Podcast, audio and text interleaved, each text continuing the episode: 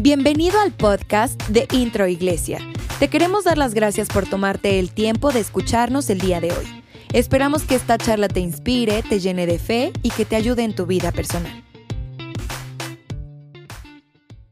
Pero estamos muy felices de, estar cerrando este año. ¿Sabes que el número 10, que es justo este mes décimo al que estamos entrando, el número 10 representa plenitud, representa excelencia.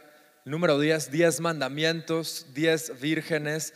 Y este número 10 habla justo esto de la plenitud, de la excelencia. Yo declaro que en este décimo mes del año, en este mes de octubre, Dios va a traer plenitud a tu vida en todos los aspectos. ¿Cuántos dicen amén?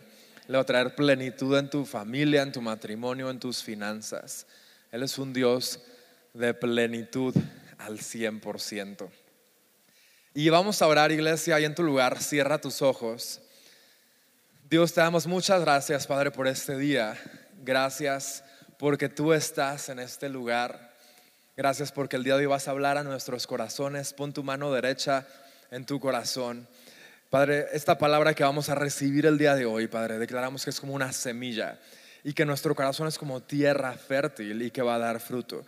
Declaramos que esta palabra queda sembrada en nuestro corazón y que vamos a poder aplicar esta palabra y compartirla también con los demás, Padre. Te damos gracias, Padre, en el nombre de Cristo Jesús. Todos decimos, amén, amén. A mí me encantan los idiomas, me fascinan. Desde muy chiquito se me hizo fascinante cómo en muchísimas partes del mundo se hablaban idiomas diferentes, se hablaban lenguajes diferentes. Desde chiquito, como desde los 12, 13 años, me dio la curiosidad de empezar a aprender inglés por mi cuenta, a cambiarle ahí, cuando estaba ahí todavía el, el DVD, ¿se acuerdan? El Blu-ray que le podías ya cambiar de idioma, porque a los VHS no le podías cambiar de idioma. Yo le cambiaba de idioma ahí al DVD, que en inglés, ¿no? Y se me hacía muy fascinante escuchar muchos idiomas.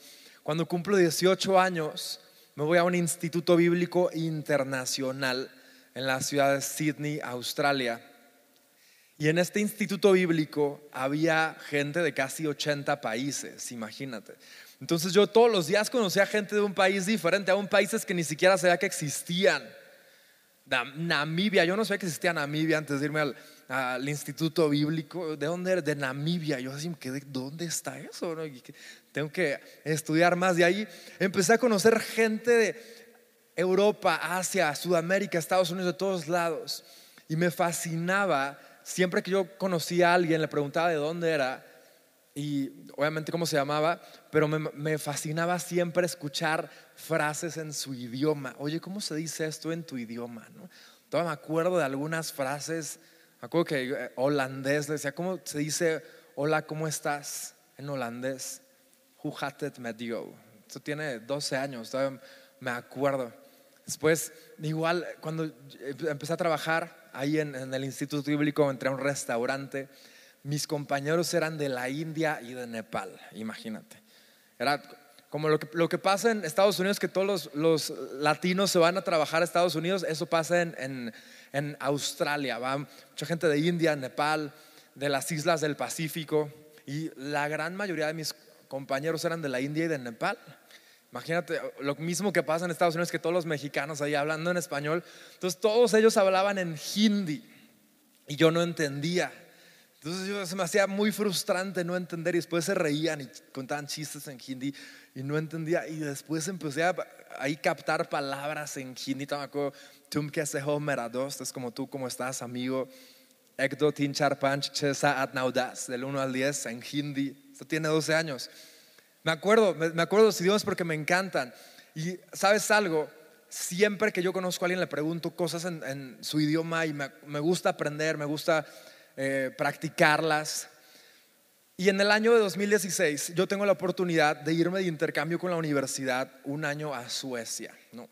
Llego a Suecia y para mi sorpresa en Escandinavia todo el mundo habla perfecto inglés. Noruega, Suecia, Dinamarca, Finlandia, todos hablan perfecto inglés.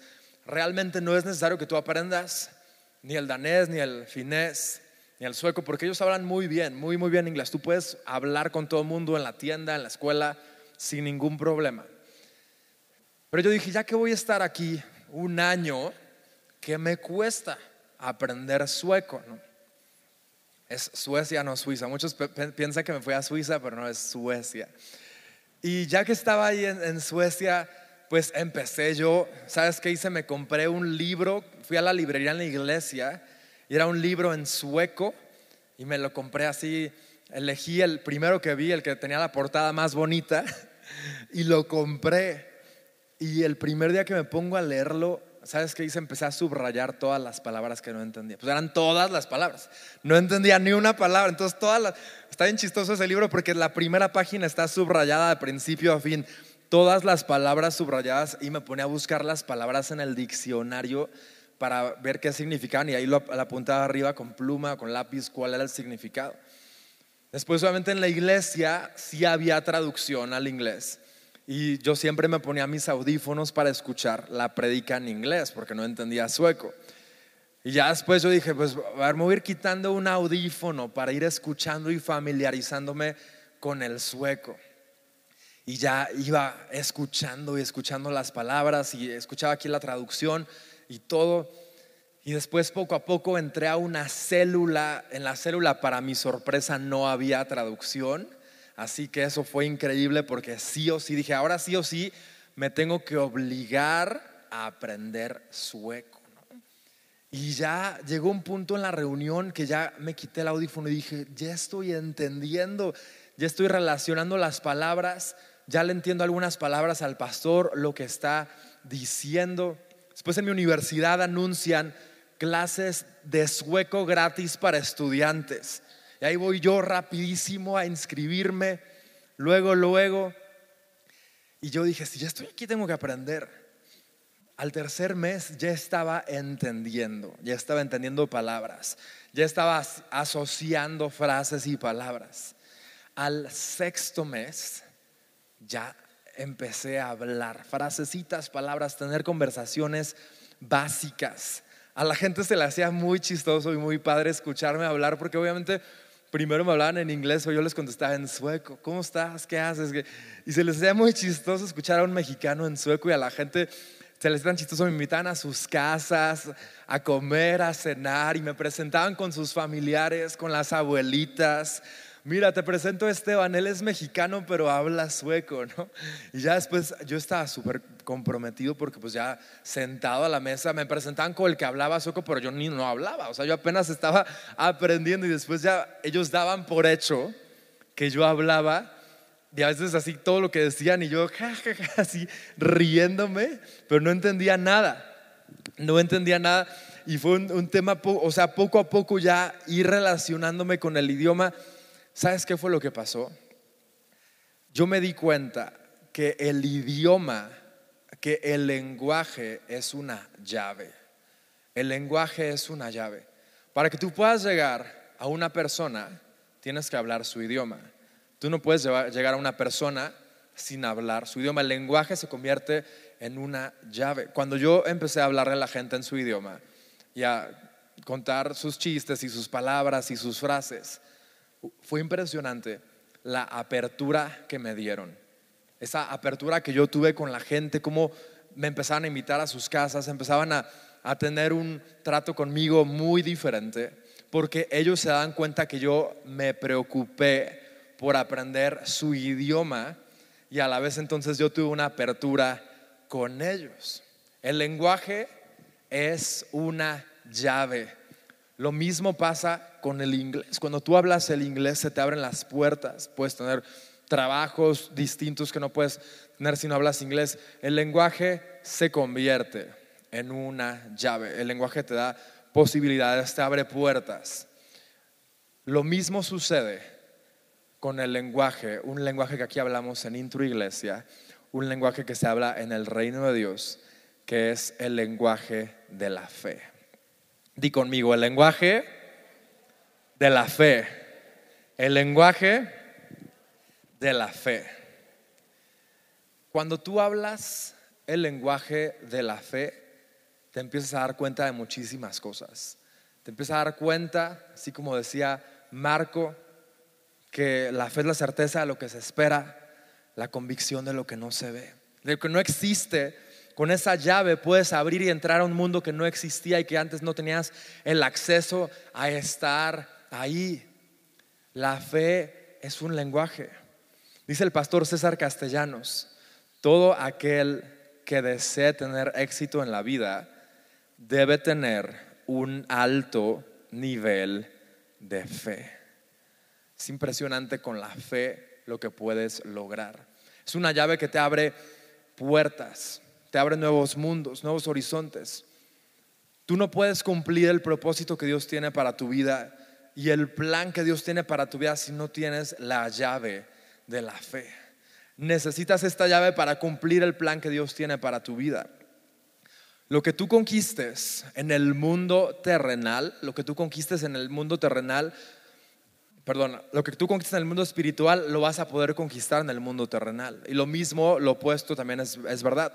Lo que no conquistes en el mundo espiritual, no lo vas a poder conquistar en el mundo terrenal. Y dentro de la fe, yo me di cuenta de algo, que la fe y el temor no se llevan. La fe y el temor no se llevan. Te voy a contar una historia. Yo en el año 2013 empecé a ir a Colombia con el pastor, a convenciones, en enero, en julio. Yo empecé a acompañar al pastor y obviamente en estos viajes a Colombia empecé a conocer gente y platicando y todo. Y obviamente pues en estas convenciones yo tuve la oportunidad de conocer a la manager de Generación 12. Y al conocer a la manager, obviamente le dije pues que teníamos una iglesia aquí en Toluca y todo, que estamos en la visión. Y ella me contactó el año, el año después, en el 2014, me dijo, Esteban, vamos a ir a, México, vamos a ir como Generación 12 y nos encantaría que una de las ciudades que visitemos sea Toluca. Sea, en ese momento se llamaba Amistad Toluca. Y pues yo en ese momento dije, no, pues obviamente nosotros no hacemos eventos, es muy difícil, es muy costoso, es caro.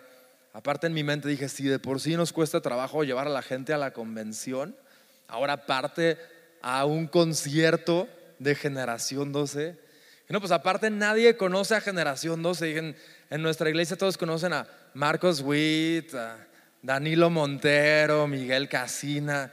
O sea, en ese momento Generación 12 ni siquiera era tan conocido, ¿no? Y ya le dije, no, no, no, para el año que entra. Viene el año siguiente y me vuelve a escribir. Me dice, ah, Esteban, el año pasado no pudimos, pero este año vamos a volver a ir a México y nos gustaría ir a, Intro, a, perdón, a Amistad Toluca. Dije, ¿qué crees? Pues es que estamos en construcción. A mí me encantaba usar ese pretexto, estamos en construcción, siempre estamos en construcción, así que ese no falla, ¿no? La vieja confiable. Estamos en construcción y estamos muy gastados. Ok, siguiente año, 2016. Fíjate que ahora sí los gastos han estado súper fuertes, muy, muy fuertes. 2017 me dio pena y la dejé en visto ahí en WhatsApp. ¿eh? Ya de plano ni le contesté. 2018 es que ahora sí los gastos han estado en otros niveles, el país, la inflación. No, no, no. 2019 me, me, contacta y me dice, Esteban, tu última oportunidad, casi, casi. Vamos a ir en el mes de marzo del 2020 como generación 12. Si ya nos dices que no, literal te tachamos de la lista y jamás te vuelvo a hablar en toda mi vida. Yo le dije, déjame pensarlo. Le colgué. Y en ese momento pues me empezaron a sudar las manos, empecé a temblar. Es que no puede ser, o sea, estaba lleno de temor, lleno, lleno de temor. Por el temor estuve paralizado todos estos años. Y yo también algo que hago, para bien o para mal, sobreanalizo las cosas. Me encanta hacer proyecciones financieras, me encanta ver cuál es el punto de equilibrio de los negocios, si un negocio va a ser rentable o no.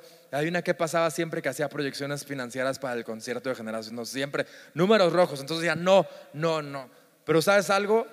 El sobreanálisis trae parálisis. El sobreanálisis trae parálisis. Entonces, tanto sobreanálisis que yo tenía, tanto temor que estaba paralizado. Por todos esos años estaba lleno de temor, estaba paralizado y no tenía nada de fe. Y me pongo a orar. Digo, Dios, si es tu voluntad, dime algo, Padre, que se abran las puertas, que yo pueda hacer el, evento. ¿Sabes qué me contesta Dios? Me dice, sí lo vas a hacer. Y la segunda cosa, y lo vas a hacer gratis. Y en mi mente dije, ¿qué? O sea, si de por sí, con vendiendo entradas, no me daban los números. Yo había calculado 200. A la pastora le encanta decir una frase, no sé si es de Guadalajara o es de, de la edad de la pastora, pero siempre dice, échate ese trompo a luña, ¿no? Siempre me dice, pues tú échate ese trompo a luña. Y eso fue lo que me contestó. Le dije, oye, ma, Dios puso en mi corazón hacer el evento, el, el concierto de Generación 12 gratis. Pues échate ese trompo a luña. A ver, ¿es tu desafío? Dios te habló, adelante. Yo sudando, así sudando, le marco a Yeka. Yeka, ¿cómo estás? Te tengo dos noticias. Y ya dijo, están en construcción, ¿verdad? Dije, sí, sí estamos, pero también vamos a traer a generación 12 y número dos, va a ser gratis. Y se quedó, ¿qué? Y, le dije, sí, fue lo que Dios puso en mi corazón. Me dijo, padrísimo, padrísimo. En el momento que yo le dije sí, ¿sabes qué sucedió? Yo cancelé absolutamente todos los argumentos que había hecho. Y aunque tenía temor, pero en ese momento Dios me da la llave de la fe. Porque sabes algo, ¿qué hubiera pasado si yo hubiera tenido los recursos económicos para hacer el evento? Si yo en una cuenta de banco hubiera tenido medio millón de pesos, ah, pues padrísimo, aquí está para los boletos de avión, aquí está para el hotel, aquí está para el rider, las luces, todo lo que necesitan. Yo hubiera estado tranquilo, ¿o no? Pero como no tenía nada, necesitaba 100% de fe. Y fue que dije, Dios, si no dependo de ti no voy a poder lograr nada. Necesito un alto nivel de fe y en ese momento Dios me entrega la llave de la fe. A partir de ese momento, a partir del momento que yo le digo sí a la manager lleno de miedo, lleno de temor, con todas las los números y las proyecciones financieras en mi contra, le digo que sí, pasó algo en el mundo espiritual. Se cancela el temor y se activa la fe en mi vida. A partir de ese momento, yo me empiezo a mover como nunca antes, no, no a bailar, pero a, mover de a hacer llamadas. Y empiezo a marcar a patrocinadores y ayúdenos. Le marqué a Coca-Cola, yo no tenía ni un solo contacto en Coca-Cola. Busqué ahí en Google Coca-Cola Toluca Eventos y marqué y les dije, oigan, voy a hacer un evento gratis aquí en Toluca, un evento cristiano. Necesito pues que nos ayuden con bebidas, etcétera. ¿Qué necesitas? No se acuerdan, trajeron cuatro refrigeradores de Coca-Cola. Me dijeron, todas las bebidas que quieras, te las vamos a dar. No nos tienes que pagar ni un solo peso. Al final, lo que vendas, nos pagas. Lo que no, lo, regresas. Y aparte me dejaron súper buen precio. Así todo. Hotel, hospedaje. Le hablé ahí al, al Hotel Hilton, que son personas increíbles, temerosos de Dios. Les dije, voy a hacer un evento cristiano, necesito que nos puedan apoyar, no vamos a cobrar nada. Esteban, ¿cuántas habitaciones necesitas? Ocho, está bien. Y así, puerta tras puerta, que se va abriendo y abriendo y abriendo y abriendo. Un aplauso a Jesús.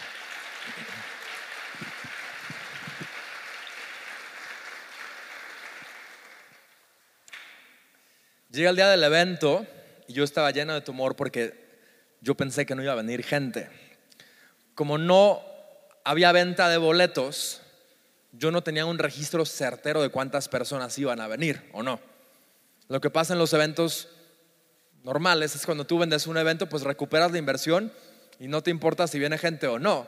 Tú ya recuperaste tu inversión. Pero yo no sabía si iba a venir la gente, si iba a venir al, evento. Y después no había llovido enero y febrero y el 8 de marzo, que era el evento, llueve. Dije, chino, la lluvia. Había gente ya formada. Dije, se nos van a ir. Era un caos. A ver, ¿quiénes estaban aquí? Levanten la mano. La gran mayoría. Y yo me acuerdo la gente y todo. Y en mi mente dije, no sé si va a venir la gente, no sé. Y me acuerdo que me subí allá arriba a la oficina, me hinqué, me puse a orar, Dios, por favor, si ya tú pusiste esto en mi corazón, por favor, respáldanos. Y ya me puse a orar. ¿Sabes qué, qué, qué fue lo que sucedió? Estaba atascado el lugar. Había más de 1500 personas. Muchísimas personas dieron su vida a Jesús en ese lugar y en ese lugar pasó algo, en ese momento pasó algo sobrenatural. Y en la historia de Intro Iglesia, nunca habíamos conquistado algo así, tanto Intro como yo personalmente. Y Dios me dejó una gran lección. Me dijo, Esteban, por muchos años tú estuviste viviendo en temor. Ese temor te ataba de brazos. Ese sobreanálisis trajo parálisis a tu vida y por tanto temor tú no podías cumplir las promesas que yo tenía para ti, ni los sueños que yo tenía para ti. Yo tengo para ti. Dios me habló la importancia de eliminar el temor de mi vida, porque el temor lo único que va a causar en tu vida es parálisis. Es que estés paralizado y no puedas avanzar. El temor es horrible. Génesis 15 del versículo 1 al, del capítulo 1 al 6 dice, tiempo después el Señor le habló a Abraham en una visión y le dijo, ¿qué le dijo? Más fuerte, ¿qué le dijo? No temas, Abraham, porque yo te protegeré y tu recompensa será grande. Abraham le respondió, oh Señor soberano, ¿de qué sirven todas tus bendiciones? Si ni siquiera tengo un hijo? Casi, casi como yo, pues estamos en construcción, todas las excusas, ¿no? Ya que tú no me has dado hijos, Eliezer de Damasco, un siervo de los de mi casa, heredará toda mi riqueza. Vean cómo Abraham le está diciendo a Dios qué hacer.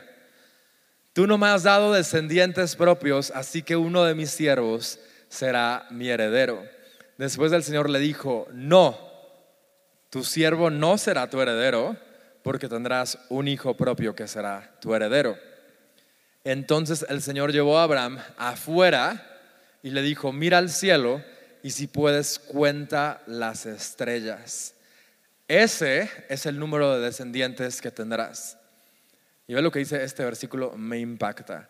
Y Abraham creyó al Señor y el Señor lo consideró justo debido a su, debido a su, esta es la primera vez en la vida de Abraham, o sea, al día de hoy todos conocemos a Abraham como el padre de la fe, ¿no?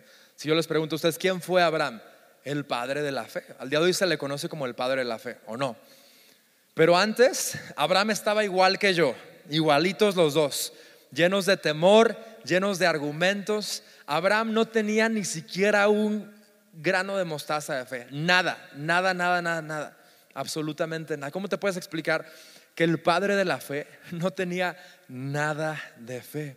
Pero fue hasta el momento que Dios le dijo, no temas, y que lo sacó de su tienda y de su zona de confort y que le enseñó a visualizar que se activa su fe. Y por primera vez en la vida de Abraham se relaciona Abraham con la fe. Hasta el momento que Dios le dice, no temas, lo enseña a visualizar y lo que dice es, Abraham creyó en la promesa y el Señor lo consideró justo debido a su fe. El día de hoy les voy a compartir seis principios que pueden activar y pueden darte esa llave del lenguaje de la fe. El principio número uno es creer en la promesa. Di conmigo, creer en la promesa. El versículo 6 dice, Abraham creyó al Señor y el Señor lo consideró justo debido a su fe. Hasta el momento que Abraham quita, deshacer, se deshace del temor de su vida, se deshace de todas las inseguridades y le cree a Dios, en ese momento Abraham empieza a tener fe. dice Dios, yo no sé, pero yo te voy a creer. Así como un niño chiquito, ¿no? Que le cree a Dios. O sea, tú le dices cualquier cosa, pero el niño lo cree. Una, esa inocencia de un niño. ¿Cuántas veces nosotros perdemos ya esa inocencia, no? Empezamos a usar la lógica, empezamos a usar la razón y la fe se va eliminando de nuestras vidas. Por eso es tan importante y por eso Dios nos dice, sean como niños. De los niños es el reino de los cielos. ¿Por qué? Porque ellos creen todo. Ellos creen absolutamente todo lo que tú les digas lo van a creer. Y mientras más usemos la lógica y la razón y tengamos argumentos y sobreanálisis, más nos alejamos de la fe. Entonces, en ese momento, Dios lleva a Abraham, lo saca de la zona de confort, lo saca de su tienda y le dice, Abraham, cuenta las estrellas, así de numerosa será tu descendencia. Fue hasta ese momento cuando Abraham empieza a visualizar, nunca la había visualizado.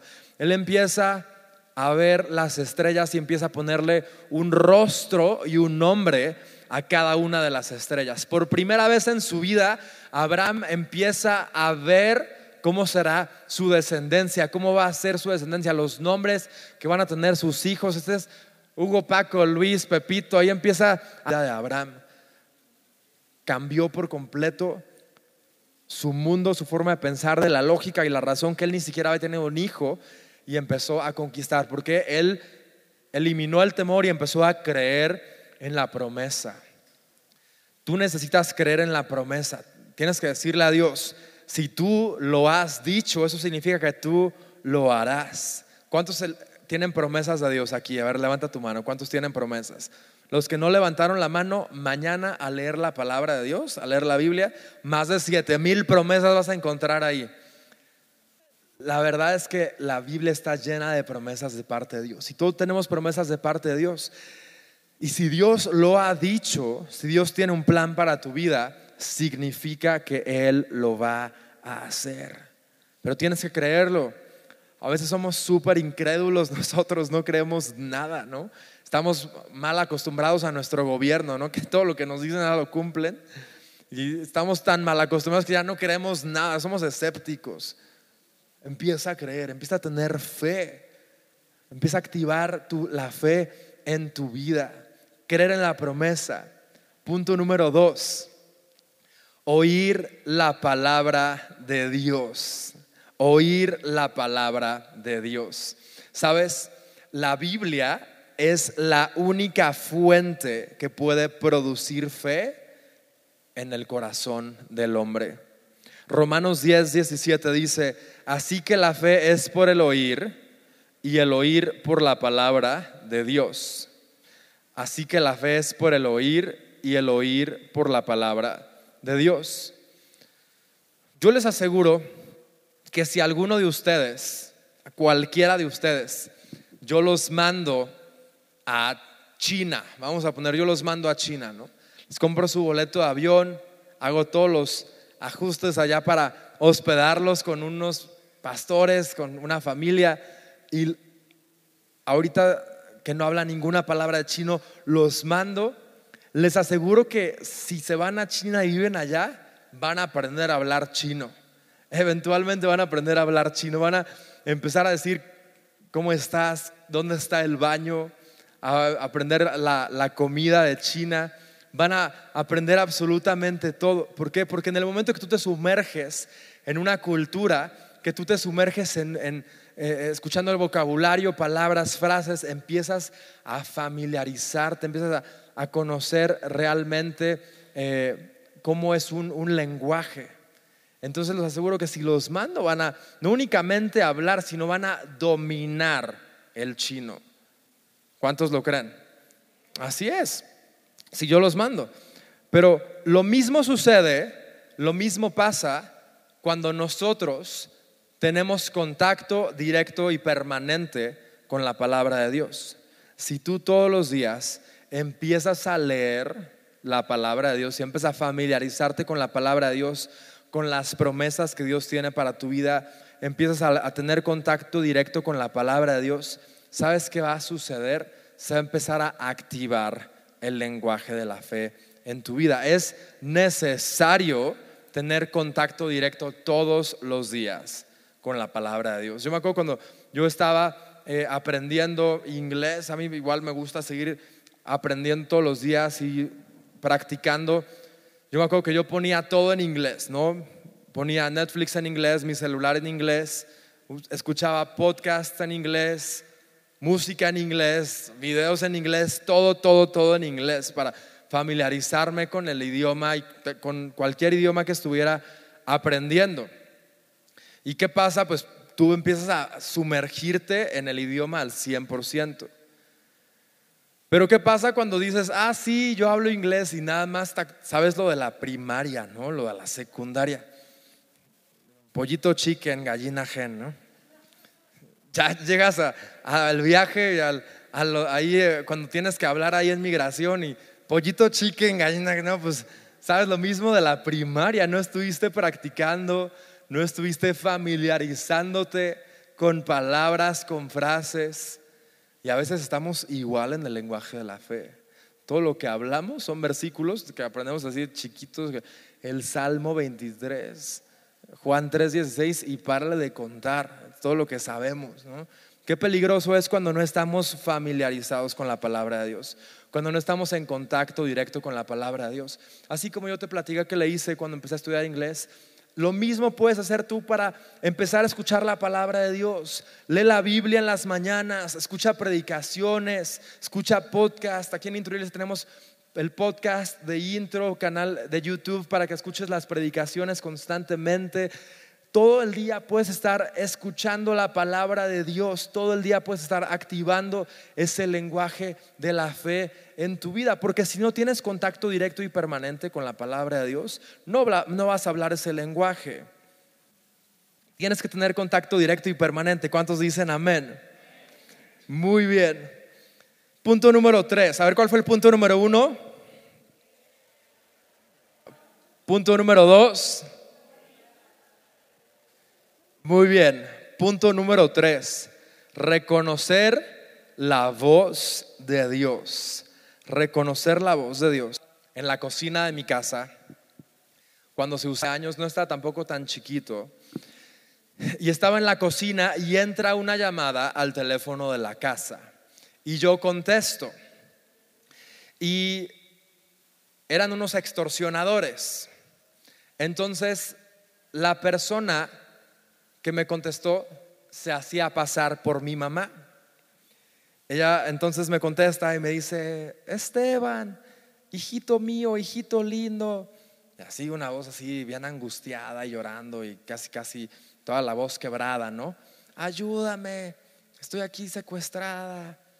Y yo así, hijito lindo, mi, mi mamá jamás me dice así, ¿no? jamás me dice hijito lindo. Y pues me dice tibio, pues, jamás me dice hijito, y yo así como que empiezo a escuchar la voz, y así, esta no es la voz de mi mamá. Así como que hablaba medio raro, el timbre de voz no era el mismo.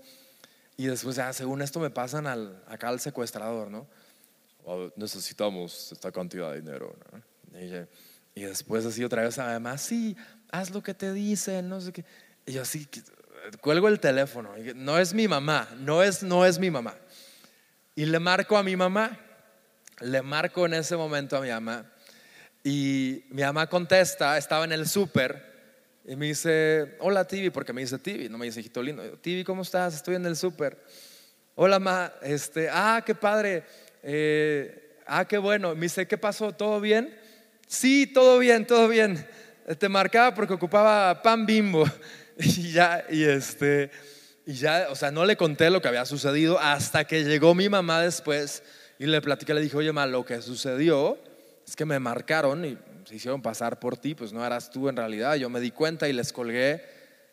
¿Sabes aquí qué lección me dio esa, esa situación en mi vida? Que tienes que estar familiarizado, tienes que reconocer la voz de Dios. Si yo pude en ese momento con cabeza fría pensar las cosas y decir, no es mi mamá y colgar el teléfono, es porque yo estaba familiarizado con la voz de mi mamá, ¿o no? es la realidad. Si yo no, estaba, no hubiera estado familiarizado con la voz de mi mamá, yo hubiera caído. Ahí luego, luego hubiera caído en la trampa. Hubiera asustado, no sé qué. Pero yo no dejé que viniera el temor porque yo dije desde un principio, no es la voz de mi mamá. Lo mismo sucede con la voz de Dios. Cuando tú no estás familiarizado con la voz de Dios, cuando no sabes reconocer la voz de Dios en tu vida, tú en tu mente vas a escuchar voces todos los días de tu vida. Vas a escuchar las voces de otros que te van a decir, no es posible, no lo puedes lograr, esos sueños que tú tienes no, no los vas a poder lograr en tu vida. Tú vas a escuchar tu misma voz, ¿no? Que te va a decir, ¿quién eres tú? Ni siquiera estás titulado, no tienes esto, no has logrado nada, no has hecho nada. Y vas a escuchar la voz del enemigo, que esa es la más peligrosa, ¿sabes por qué? Porque el enemigo es un excelente imitador, es un excelente imitador. Si tú a veces ves videos ahí en YouTube que dicen, los mejores imitadores de Luis Miguel. Hay unos que dicen, está igualito ese cuate, ¿no? Así como se mueve, como hay la, la patada, ¿no? Y el look y los movimientos. Dices, no manches, está idéntico a Luis Miguel. El enemigo es el imitador más profesional que existe, más profesional que te puedes imaginar. O sea, es un maestro, maestro de la imitación. ¿Y sabes qué le encanta al enemigo? Le encanta hacerse pasar por Dios. Le encanta imitar la voz de Dios. Y si tú no estás familiarizado con la voz de Dios, Él va a venir a tu mente y va a empezar a hablar haciéndose pasar por Dios. Y te va a decir, no, no es el tiempo, no puedes. Es lo que me estaba pasando a mí. Yo la voz que estaba escuchando era la voz del enemigo. Yo estaba lleno de temor. No, no es posible, no se va a lograr, no se va a llevar a cabo. Temor, voz del enemigo, voz del enemigo. Muchísima gente viene con nosotros y nos dice, pastores, Dios me habló. Ah, pues ¿qué te dijo Dios, no? No, me dijo que me tengo que tomar un break de la iglesia. Ah, ¿en serio te dijo eso Dios? Ah, no, pues Dios me habló. Dijo que me tengo que divorciar. ¿En serio te dijo eso Dios? ¿Cómo? La gente empieza a decir Dios me habló y Dios me habló cuando no están familiarizados con la voz de Dios. Porque el enemigo es un experto imitador y lo que hace es que él trae pensamientos en tu mente y empieza a hablar, empieza a traer temor, empieza a traer pensamientos negativos a tu mente y a tu corazón que no vienen de parte de Dios y tú te la crees. Ah, sí, Dios me habló. Pero ¿sabes por qué sucede eso? Porque no estás familiarizado con la voz de Dios. Porque no puedes reconocer la voz de Dios. Si tú quieres reconocer la voz de Dios, tienes que estar en contacto directo todo el tiempo. Contacto directo con la palabra, contacto directo con la voz de Dios. Y así empiezas a conocer la voz de Dios. Sabes cómo Dios habla, porque Dios habla el lenguaje de la fe. Dios no habla el lenguaje del temor, Dios habla el lenguaje del amor, no el lenguaje del odio. Empiezas a identificar cuál es la voz de Dios y dices, esta sí es la voz de Dios y esta no hay forma que pueda ser la voz de Dios. Esta es la voz del enemigo. Si tú reconoces la voz de Dios, es más fácil tomar decisiones, porque en tu mente todos los días vas a escuchar las mismas voces, las de otros las de el enemigo y tu misma voz. Pero tú vas a poder identificar y reconocer la voz de Dios. Así como cuando identificas la voz de tus hijos o de tus papás o de un ser querido en un mar de voces y la identificas, dices, ahí está mi mamá, ahí está mi papá, escuché a mi hijo, lo mismo pasa con la voz de Dios. Aunque escuches en tu mente un mar de voces todos los días, tú vas a poder reconocer la voz de Dios y vas a decir, esa es la voz de Dios y Dios me está hablando a mi vida. ¿Cuántos dicen amén? ¿Cómo sucede eso? Con contacto directo. contacto directo con la palabra de Dios. Si tú no tienes contacto directo con la palabra de Dios, no estás orando, no estás constantemente orando y escuchando la voz de Dios, no vas a poder reconocer la voz de Dios. Y en la primera situación te vas a ir, ir ahí con el imitador, con el chanclas, ¿no? con el engaños, que le encanta estar imitando. Necesitas reconocer la voz de Dios. ¿Cuántos dicen amén? Punto número cuatro, visualizar la promesa. Di conmigo, visualizar la promesa. Sabes, Abraham visualizó en el momento que Dios le dice, sal de tu tierra y tu parentela, sal de tu tienda, perdón, sal de tu tienda y mira las estrellas y cuenta las estrellas y así de numerosa será tu descendencia. En ese momento Abraham empieza a visualizar. Él empieza a visualizar y empieza a contar todas las estrellas. Pero es gracias a la visualización que se activa su fe. Se pueden dar cuenta, antes de que Abraham aprendiera a visualizar, no había activado su fe, no había activado el lenguaje de la fe. Cuando tú y yo visualizamos, estamos conquistando el milagro. Cuando tú y yo empezamos a visualizar la promesa que Dios tiene para tu vida, empiezas a conquistar ese milagro. Si tú no lo visualizas, si Dios te dijo, yo quiero que tú seas un empresario, que tengas una familia, o quiero que, Dios te promete que tu esposo o tu esposa van a venir a la iglesia y tú nunca te lo puedes imaginar, jamás va a suceder. Si Dios te dio una promesa que tu esposo viene a la iglesia, tus hijos vienen a la iglesia, tienes tú que visualizarlo, imaginártelos aquí sentados, sirviendo a Dios. Si Dios dijo que quiere hacer grandes cosas con tu vida, usarte en los negocios, en la política, tienes que imaginarte a ti mismo sirviendo en los negocios, en la política. Si no lo puedes visualizar, no va a ocurrir. Tienes que visualizarlo primero. Cuando yo tenía 17 años, que estaba aplicando para el Instituto Bíblico, lo mismo sucedió, hablé con los pastores y mis papás me dijeron, pues tú solito ahí ve la forma de irte, nosotros ya vemos y te apoyamos, ¿no? Yo ahí solito empecé a buscar, apliqué a la universidad y todo. ¿Y sabes qué hice? Empecé a meterme a internet y a ver fotos de Australia, ver lugares, la película de Buscando a Nemo, me la vi muchísimas veces, P. Sherman, Calle Wallaby 42, Sydney. Y ahí, ¿sabes qué hice después? Imprimí un póster súper grande de la Casa de la Ópera de Sydney. ¿Cuántos ubican la Casa de la Ópera? Es esa que tiene como triangulitos blancos, es muy famosa, ¿no? de las Olimpiadas, Sydney 2000. Y lo puse en mi cuarto. Y empecé todos los días a visualizar. Y dijo, yo voy a estar ahí, yo voy a estar ahí, yo me voy a tomar una foto, yo voy a estar ahí. Yo. Y todos los días empecé a creérmela, empecé a visualizar y en lo que menos me di cuenta, ya estaba admitido en el Instituto Bíblico, ya había comprado mi boleto de avión y ya estaba todo listo para que me fuera. Yo dije, ¿en qué momento pasé de ser un chavito ahí de 17 años a ya estar a punto de volar a Sydney, Australia y empezar el Instituto Bíblico? ¿Sabes cuál fue la diferencia? La visualización. Si tú no visualizas, el milagro y la promesa que Dios tiene para tu vida, tú nunca vas a poder pasar de punto A a punto B. Tú todos los días te vas a quedar en punto A. ¿Por qué? Porque no vas a visualizar a dónde vas a llegar. Es como si tuvieras, cuando estás en tu coche, no sé si les ha pasado, salen de la, en la madrugada y toda la niebla así horrible que no puedes ver. Cuando no, no hay visualización, hay niebla en tu vida.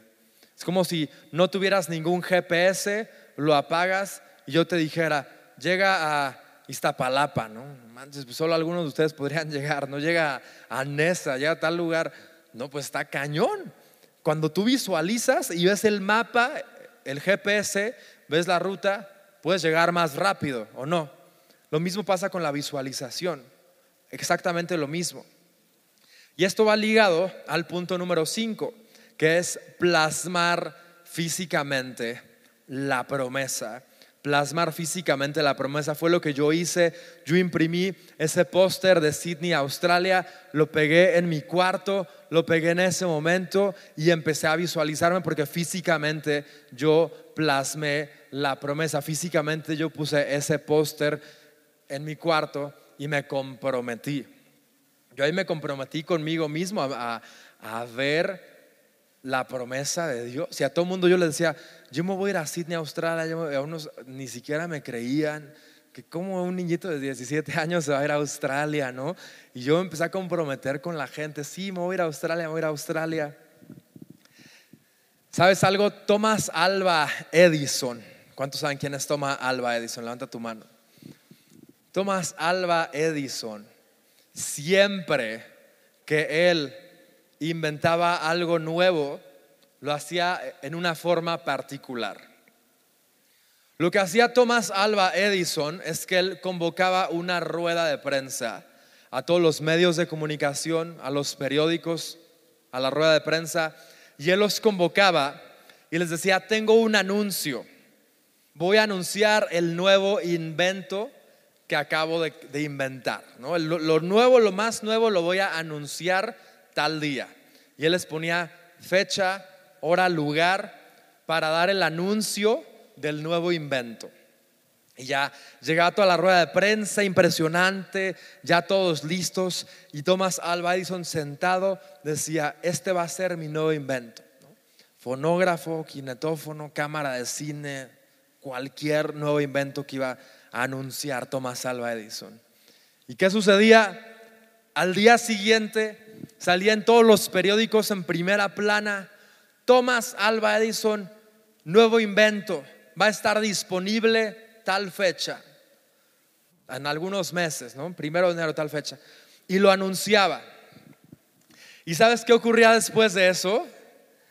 Que una vez que Thomas Alva se comprometía y había anunciado lo que iba a inventar, iba a su taller y apenas lo empezaba a inventar. No existía. Él decía que, que había inventado algo, pero todavía no lo inventaba. Pero ¿sabes qué sucedía? Que Alba Edison se comprometía con la gente, se comprometía con los medios de comunicación y se ponía una fecha límite para él inventar su nuevo invento. O sea, si ya me comprometí con los medios de comunicación y ya me comprometí con todo el mundo, no hay forma que yo les pueda fallar. Y él se desvelaba y día y noche trabajaba para sacar adelante su invento y eventualmente, ¿sabes qué sucedía? que él lo tenía listo. Él esa plana, esa primera plana del periódico la pegaba ahí en su taller para el momento en el que él, estuviera trabajando, él ya visualizara su nuevo invento listo y terminado. Y siempre que él llegaba el momento, él ya tenía listo su nuevo invento. ¿Por qué? Porque él conocía el poder de la visualización.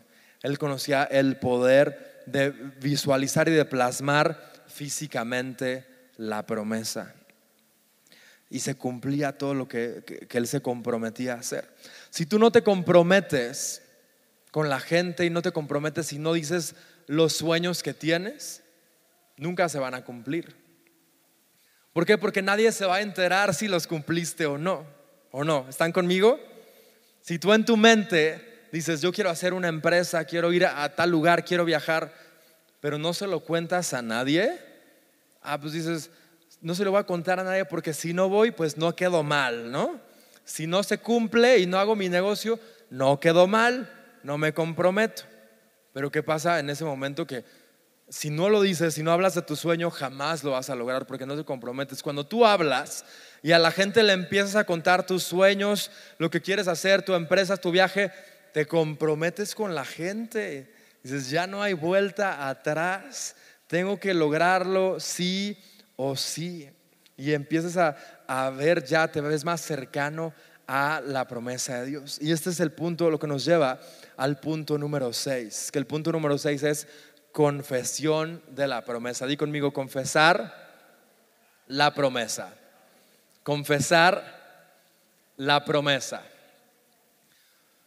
Cuando tú empiezas a confesar la promesa, empiezas a profetizar. Tú no te das cuenta, pero profetizas cada vez que confiesas. Cada vez que tú dices algo con tus labios, empiezas a profetizar. Si tú empiezas a profetizar, no tengo dinero, no me alcanza, no lo voy a lograr, no estoy preparado, no hice, no tengo, no tengo estudios, es lo que va a ocurrir. Hace unas semanas estaba platicando con un empresario muy fuerte y estábamos platicando, yo le empecé a platicar, a preguntar acerca de su vida y todo, y él me dijo, Esteban, te voy a decir un secreto. Y me va a decir el secreto del éxito, ¿no? Y me dijo, te voy a contar un secreto, Esteban. Yo no acabé la primaria, pero no le digas a nadie, ¿eh? ¿No acabaste la primaria? Me dijo, no acabé la primaria. Y ¿ya has logrado todo eso sin acabar la primaria? Dijo, sí. No, no, me, pidieron la primaria cuando abrí mi primer acta constitutiva. Tampoco me pidieron la primaria cuando entré al abrir mi cuenta al banco. Los inversionistas tampoco me pidieron la primaria. Me pidieron otras cosas que yo he logrado a través de la fe. Pero ¿cuántas veces tú solito empiezas a atarte con tus palabras? No estoy preparado, no estoy listo, no es el tiempo, no tengo dinero, estoy en construcción, ¿no? La que me ayudaba, la que me encantaba a mí decir de, de excusa y de pretexto. Empezamos a decir muchísimas excusas, muchísimos pretextos, que es un autosabotaje. Nosotros mismos nos encadenamos, nos atamos de brazos y estamos en una situación llena de parálisis, llena de temor. Con nuestras propias palabras nos atamos y no podemos cumplir el plan que Dios tiene para nuestras vidas. Empieza a cambiar tu vocabulario. ¿Qué pasaría si empiezas a cambiar tu vocabulario, empieza a confesar y a profetizar palabras positivas? Aquí está con, en este momento, Cranchi, que es uno de mis discípulos. ¿Cuántos conocen a, Alessandro? Que le decimos el Cranchi. Cranchi, desde los 12, 13 años, él me dijo, yo quiero ser tu asistente. Le dije, ¿estás, ¿estás consciente que no vas a recibir ni un solo peso de sueldo? Me dijo, estoy consciente. Y él se convirtió en mi mini asistente a sus 12, 13 años, ahí lo veían, bien chistosito ahí, con su saquito y todo, porque aparte se, vestía bien. Y yo le decía al, al Crunchy, le ponía muchos retos ya desde chiquitos y retos fuertes y financieros. Oye, Crunchy, tienes que ir a la convención y tienes que pagar esto y esto y esto. Y pues a veces eran cantidades, 1200 pesos, más, un poquito más que siempre me decía, no tengo dinero. Porque pues, un niño de 12, 13 años, pues a veces no tiene esas cantidades. Me decía, no tengo dinero, no tengo dinero. Y un, día llegué con Crunchy y le dije, Crunchy, a ver qué fue lo que te dije. Quite de tu vocabulario la palabra no tengo dinero. Le dije, esta es la última vez que yo escucho de tus labios, no tengo dinero. Le dije, no sé cómo le vas a hacer, pero nunca más me vas a dar esa excusa. Nunca jamás me vas a dar la excusa de que no tengo dinero. Que en ese momento se sintió así como todo regañado, no sé qué pasó. Pero ¿sabes qué pasó a partir de ese momento en su vida? Se le empezaron a abrir puertas. No sé cómo le hacía, pero él iba gratis a las convenciones. Podía ir gratis conmigo, ahí tener acceso VIP una tras otra. Empezaba a tener muchísimas oportunidades, lo invitaban que no tenía que usar dinero porque el dinero realmente no lo necesitaba.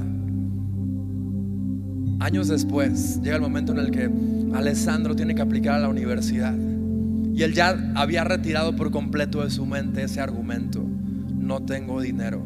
Él había quitado de su mente por completo todas las palabras de temor y todas las palabras negativas, porque aprendió la importancia de no decirlas y no profetizarlas sobre su vida. Él aplica para una beca al Tecnológico de Monterrey en producción musical, una carrera que cuesta más de un millón de pesos. Y él nunca pensó que no tenía dinero. Todo lo tengo porque Dios es mi Padre. Y si yo hablo el lenguaje de la fe y hablo el lenguaje correcto, yo puedo conquistar todo lo que Dios tiene para mi vida. Y el TEC de Monterrey le da una beca del 100%. No, un aplauso a Jesús.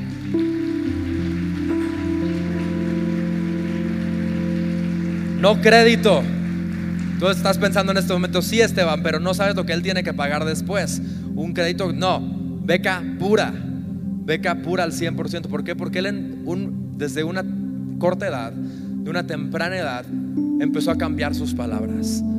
Todas las palabras negativas, todas las palabras que no vienen de parte de Dios, las eliminó. Y si tú hablas con Crunchy, es increíble. Él es alguien que brilla, alguien que, como decimos, vibra alto, ¿no? O sea, está lleno de palabras positivas, lleno de vida, lleno de amor. ¿Por qué? Porque Él dijo, yo solo voy a recibir en mi vida palabras positivas, palabras que me van a llevar más alto. Todas las palabras negativas las voy a dejar. Y en tu vida ocurre lo mismo. Si tú todo el tiempo hablas palabras negativas y no tengo y sobre tu esposo es que eres así o lo peor que a tu hijo le dices, eres igual a tu padre, eres igualito. Imagínate lo que estás profetizando con tus palabras. Cambia tus palabras. Empieza a hablar palabras de bien y no de mal. Empieza a profetizar sobre tu vida, sobre tu familia, palabras positivas. Te vas a dar cuenta que en el momento que tú empiezas a confesar la promesa vas a estar más cercano de cumplirla. Al confesar la promesa, profetizas sobre tu vida, profetizas sobre tu ambiente, sobre tu contexto, sobre el momento en el que estás, en el lugar donde estás. Es por eso que la fe empieza a cambiar situaciones, las cosas que no son como si fueran. Es por eso que la fe y la llave del lenguaje de la fe tiene el poder de cambiar vidas, el poder de cambiar familias, países enteros, porque la fe nos lleva de lo imposible a lo posible a través de la fe que nos da nuestro Señor Jesucristo. ¿Cuántos dicen amén? Y el día de hoy, yo quiero que ustedes reciban esa llave de la fe. Vamos a ponernos de pie. No sé si tú por mucho tiempo has estado viviendo en temor. No sé si tú por mucho tiempo has estado viviendo como yo, que vivía en temor que por muchos años estuve paralizado, por muchos años estuve en un momento en el cual no me podía ni siquiera mover. Estaba completamente paralizado y atado de brazos. No sé si tú estás en un momento en tu vida en el cual, así como Abraham, tal vez ves muy lejanas las promesas que Dios tiene para tu vida. No sé si estás lleno de argumentos que te han impedido conquistar los planes que Dios tiene para tu vida, porque todo lo único que piensas es que no eres la persona indicada, que no tienes las capacidades necesarias, que no tienes lo suficiente, que no tienes el dinero suficiente. Yo te voy a decir algo, el día de hoy Dios va a quitar de ti todo temor. El día de hoy Dios va a quitar todo temor de intro iglesia. ¿Cuántos dicen amén? Porque el temor paraliza. El temor viene y te paraliza. Puede paralizar personas, puede paralizar familias, matrimonios. Países enteros pueden estar paralizados por el temor. Pero el temor no viene de parte de Dios. El temor no se habla en el lenguaje de la fe. El día de hoy Dios quiere quitar de tu vida todo temor y quiere traer a tu vida el lenguaje de la fe. Esa llave del lenguaje de la fe. Si tú quieres recibir esa llave, pasa aquí al frente, quiero orar por ti. Que se active la fe en tu vida, que tú empieces a hablar el lenguaje de la fe y que elimines todo temor. Ya basta de estar en temor, ya basta de estar en parálisis. Ese temor no te va a llevar a ningún lado, solo te tiene paralizado y atado de brazos. Decide el día de hoy eliminar todo temor. Ahí con tus ojos cerrados, levanta tus manos.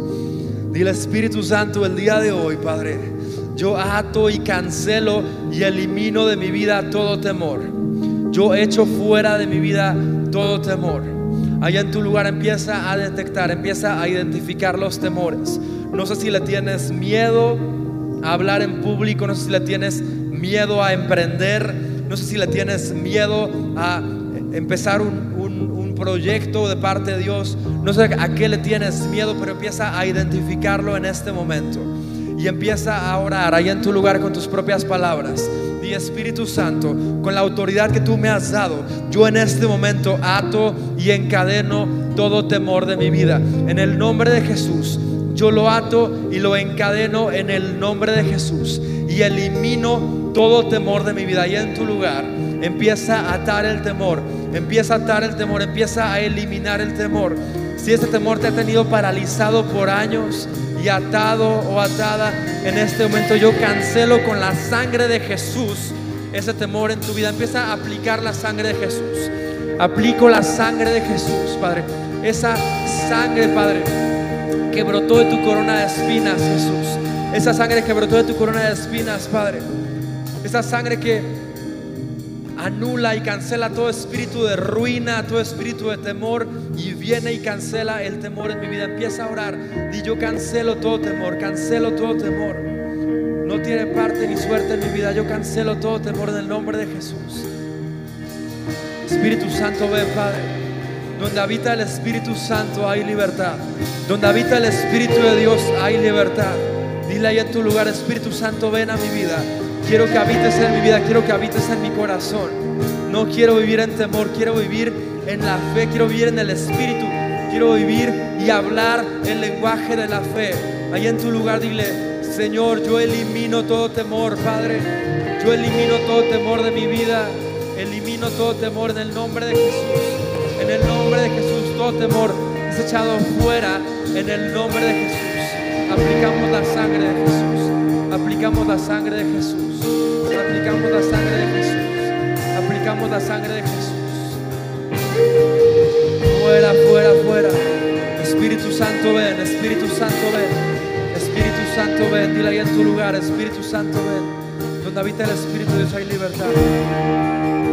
Dios en este momento está recordándote las promesas que tiene para ti.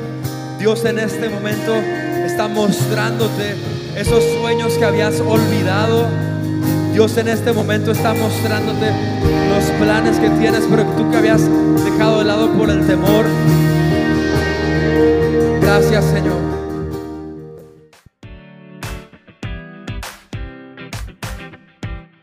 Gracias por haber escuchado este podcast. Esperamos que haya sido de bendición para tu vida. Recuerda que puedes apoyar este ministerio a través de nuestra página web introiglesia.com diagonal dar y sembrar una semilla para que personas semana a semana puedan conocer a Jesús. Síguenos en Facebook e Instagram como Introiglesia. Dios te bendiga.